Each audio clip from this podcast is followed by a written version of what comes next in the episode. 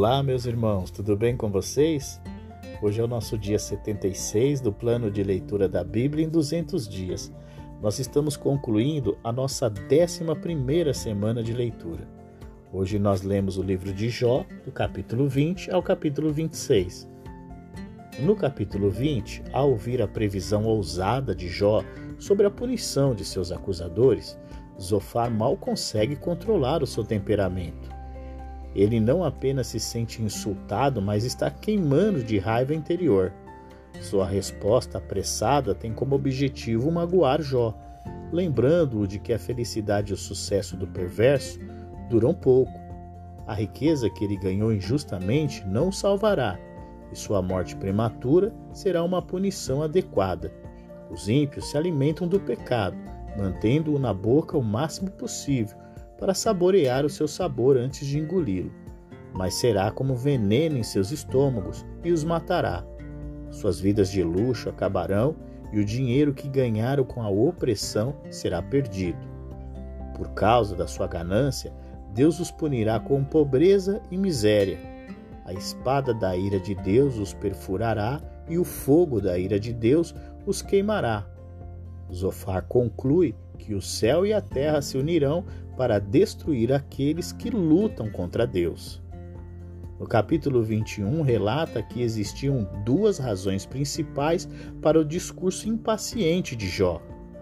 Uma era a frustração de discutir com uma pessoa que ele não poderia ver ou ouvir, e a outra era a dor constante que o atormentava.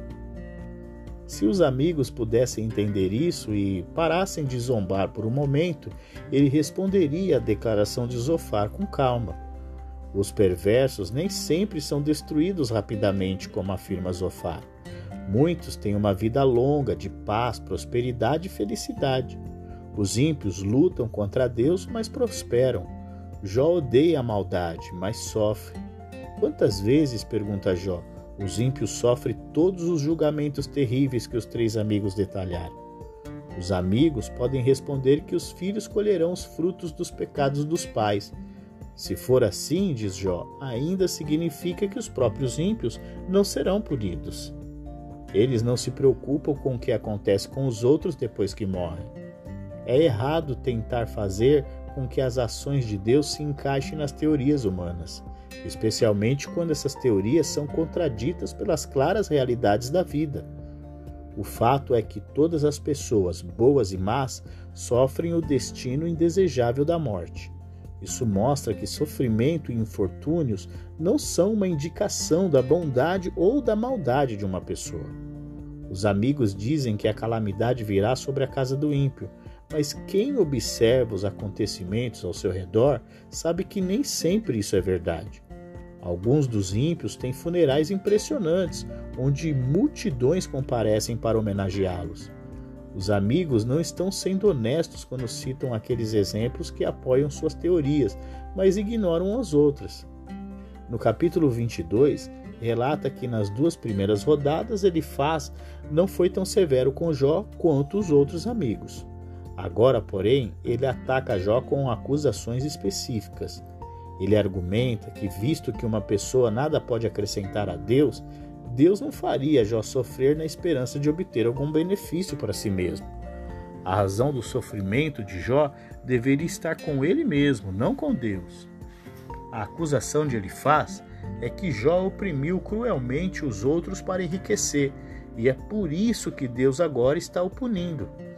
Segundo Elifaz, Jó praticou todo esse mal porque pensava que Deus estava tão longe que não poderia vê-lo e assim não poderia puni-lo.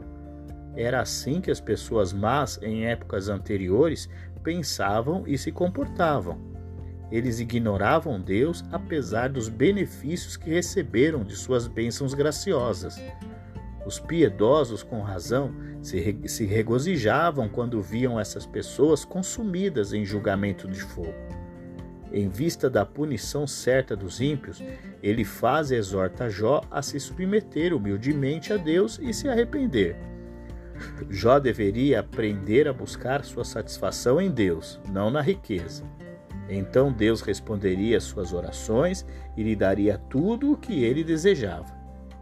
No capítulo 23, novamente Jó diz que ele não está se rebelando contra Deus ou fugindo dele, como seus amigos afirmam.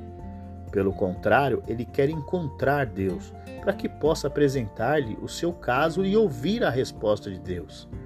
Ele está confiante de que Deus o declarará inocente das acusações que as pessoas fizeram contra ele.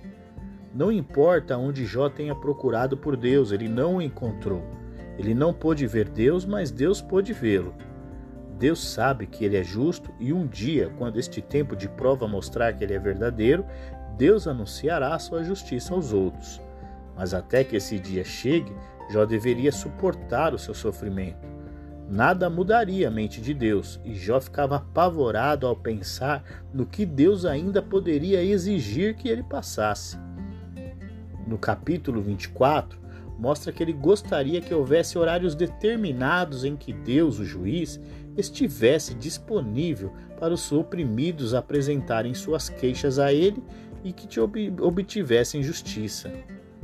Os pobres e desamparados são oprimidos pelos ricos e poderosos. Expulsos de suas casas, eles são forçados a vagar como animais no deserto, comendo qualquer comida que possam encontrar e dormindo sobre as árvores e pedras. Se forem apanhados, são forçados a vender os filhos como escravo ou tornar-se eles próprios como escravos. No entanto, Deus ignora os seus gritos de ajuda. Enquanto isso, assassinos, pervertidos sexuais e ladrões, que contam com a cobertura da escuridão para realizar suas más ações, parecem escapar impunes. Os amigos dizem que essas pessoas más serão rapidamente varridas no julgamento, mas pelas observações de Jó, Deus permite que continuem vivendo com conforto e segurança. Quando morrem, suas mortes não são diferentes das mortes das outras pessoas. Jó desafia seus amigos a provar que ele está errado no que diz. No capítulo 25, parece que os amigos de Jó não têm resposta para o que ele diz ou que estão cansados de discutir com ele e não veem por que continuar o debate. Bildade tem apenas um breve discurso, ao qual Jó responde. Em um esforço para trazer Jó arrependimento, Bildade impressiona sobre a grandeza de Deus com quem Jó argumenta. Seu reino é todo-poderoso, seus exércitos de seres angelicais mais do que podem ser contados. Além disso, Deus é puro além da compreensão humana, de modo que até mesmo o poderoso universo é impuro aos seus olhos. Como então um minúsculo ser humano pode afirmar que não tem pecado? Chegamos ao nosso último capítulo de hoje, o capítulo 26 do livro de Jó, que relata que a declaração de Bildade mostra que ele ainda não entende a reclamação de Jó. Jó nunca afirmou ser sem pecado, apenas que ele não é um pecador terrível que eles, com base em seu sofrimento, o acusam de ser. Cansado de suas palavras, Jó, com ironia, agradece a Bildade por sua compreensão e parabeniza por seu excelente conhecimento. Jó então mostra que sabe tanto sobre o poder de Deus no universo quanto Bildade. Nenhuma região está fora da soberania de Deus, nem mesmo o misterioso mundo sombrio dos mortos. Os céus também estão em seu poder. Ele controla as estrelas, a lua e as nuvens. Ele transforma as trevas em luz quando o sol nasce no horizonte todas as manhãs. Por um lado, ele envia terremotos e tempestades, por outro, acalma o mar revolto e dá bom tempo. Estes são apenas os sussurros do poder de Deus. Quão grande deve ser o seu trovão! E assim nós encerramos o nosso dia 76 do plano de leitura da Bíblia em 200 dias e mais uma semana de leitura. Amanhã é o dia do nosso descanso. Então nós vamos descansar e no próximo dia, na segunda-feira, nós estaremos juntos para mais um episódio. Eu aguardo você e até lá!